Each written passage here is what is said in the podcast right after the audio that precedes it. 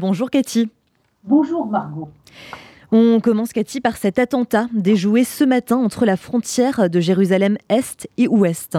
Oui, exactement, véritablement, euh, le poste frontière entre l'Est de Jérusalem et l'Ouest de Jérusalem, un terroriste a tenté avec un couteau de poignarder euh, des soldats de frontière qui étaient euh, postés, policiers de frontière qui étaient postés à cet endroit-là, justement pour assurer la sécurité. Le terroriste a été éliminé par la police des frontières. Maintenant, il faut raconter, il faut se rappeler qu'il y a une série d'attentats qui ont eu lieu ces derniers jours. Le plus grave a eu lieu au cœur de Tel Aviv, hein, vendredi matin, au parc Ayarkon, ce parc très célèbre.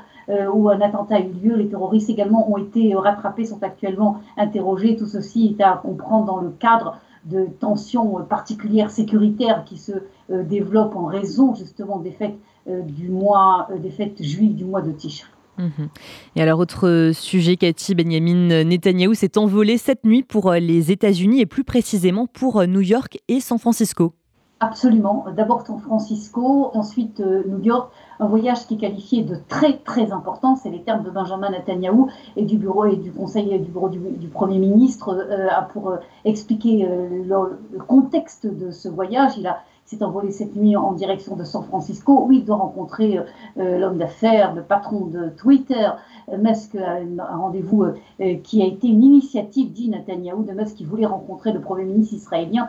Et Benjamin Netanyahu estime que ce rendez-vous est très important car il y a des investissements énormes en vue en direction justement de toute l'intelligence artificielle, également d'un certain nombre euh, de tentatives de Musk de s'introduire justement sur le territoire, euh, dans l'économie israélienne encore plus. Et Benjamin Netanyahu veut booster euh, cette volonté justement de ces investisseurs américains. Ensuite, l'aspect diplomatique évidemment à New York avec des rencontres aussi bien avec le chancelier allemand, également avec le président Erdogan, le président turc, un rendez-vous très important, et évidemment le rendez-vous avec euh, le président euh, Biden euh, qui aura lieu à New York. Ensuite, Benjamin Netanyahu donnera un discours, le premier discours depuis cinq ans, hein, devant l'Assemblée des Nations Unies vendredi matin avant de s'envoler, revenir après le Shabbat en Israël pour être en Israël pour voilà donc l'emploi du temps du Premier ministre.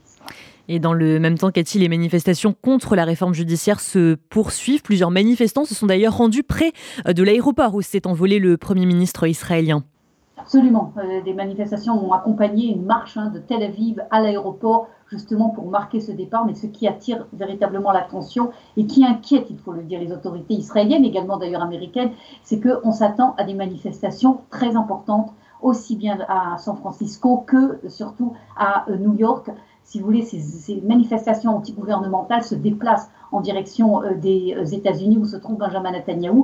Et avant de s'envoler cette nuit à l'aéroport Ben Gurion, Benjamin Netanyahu a parlé de ces manifestations, à dire qu'au moment où le Premier ministre de l'État d'Israël, dit Netanyahu, vient aux États-Unis pour défendre les couleurs d'Israël, pour défendre les intérêts d'Israël au moment où l'Iran euh, représente un danger de plus en plus important, voilà que des Israéliens se déplacent aux États-Unis pour affaiblir et pour remettre en question le gouvernement israélien. Il s'agit d'une attaque à la sécurité de l'État d'Israël. Voilà les termes utilisés par le Premier ministre israélien. Évidemment, les opposants ont une toute autre analyse de les manifestations qu'ils ont l'intention d'organiser cette semaine à San Francisco et à New.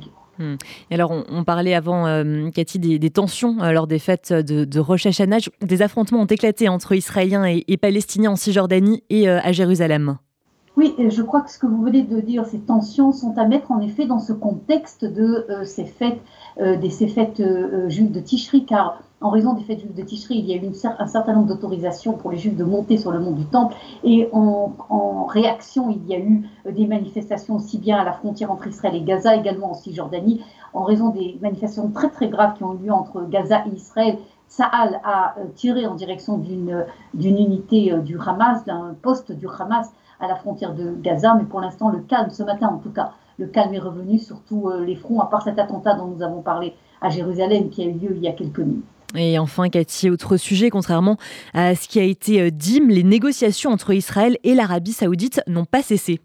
Oui, absolument. Cette information que les, négociations ont cessé vient d'un site en fait euh, arabe et les affaires étrangères expliquent qu'en fait euh, euh, il n'y a rien de nouveau. L'Arabie saoudite a toujours dit que la, normalisation avec Israël devrait être accompagnée du processus avec les Palestiniens. Ça, c'est ce qu'ils disent théoriquement, officiellement, dans, aussi bien en anglais qu'en arabe. Maintenant, il y a ce qui se passe sur le terrain. Sur le terrain, il se passe véritablement quelque chose dans les négociations entre Israël et l'Arabie saoudite. La preuve, deux délégations israéliennes, une à l'UNESCO qui s'est tenue à Riyad, une autre économique, euh, se sont rendues euh, en, Arabie saoudite la semaine dernière. Et dans deux semaines, Margot, il y aura de nouveau deux délégations très importantes israéliennes qui se rendent à l'Arabie saoudite. Et l'évaluation, c'est qu'il y a également des Saoudiens qui viennent en Israël, mais très discrètement, évidemment.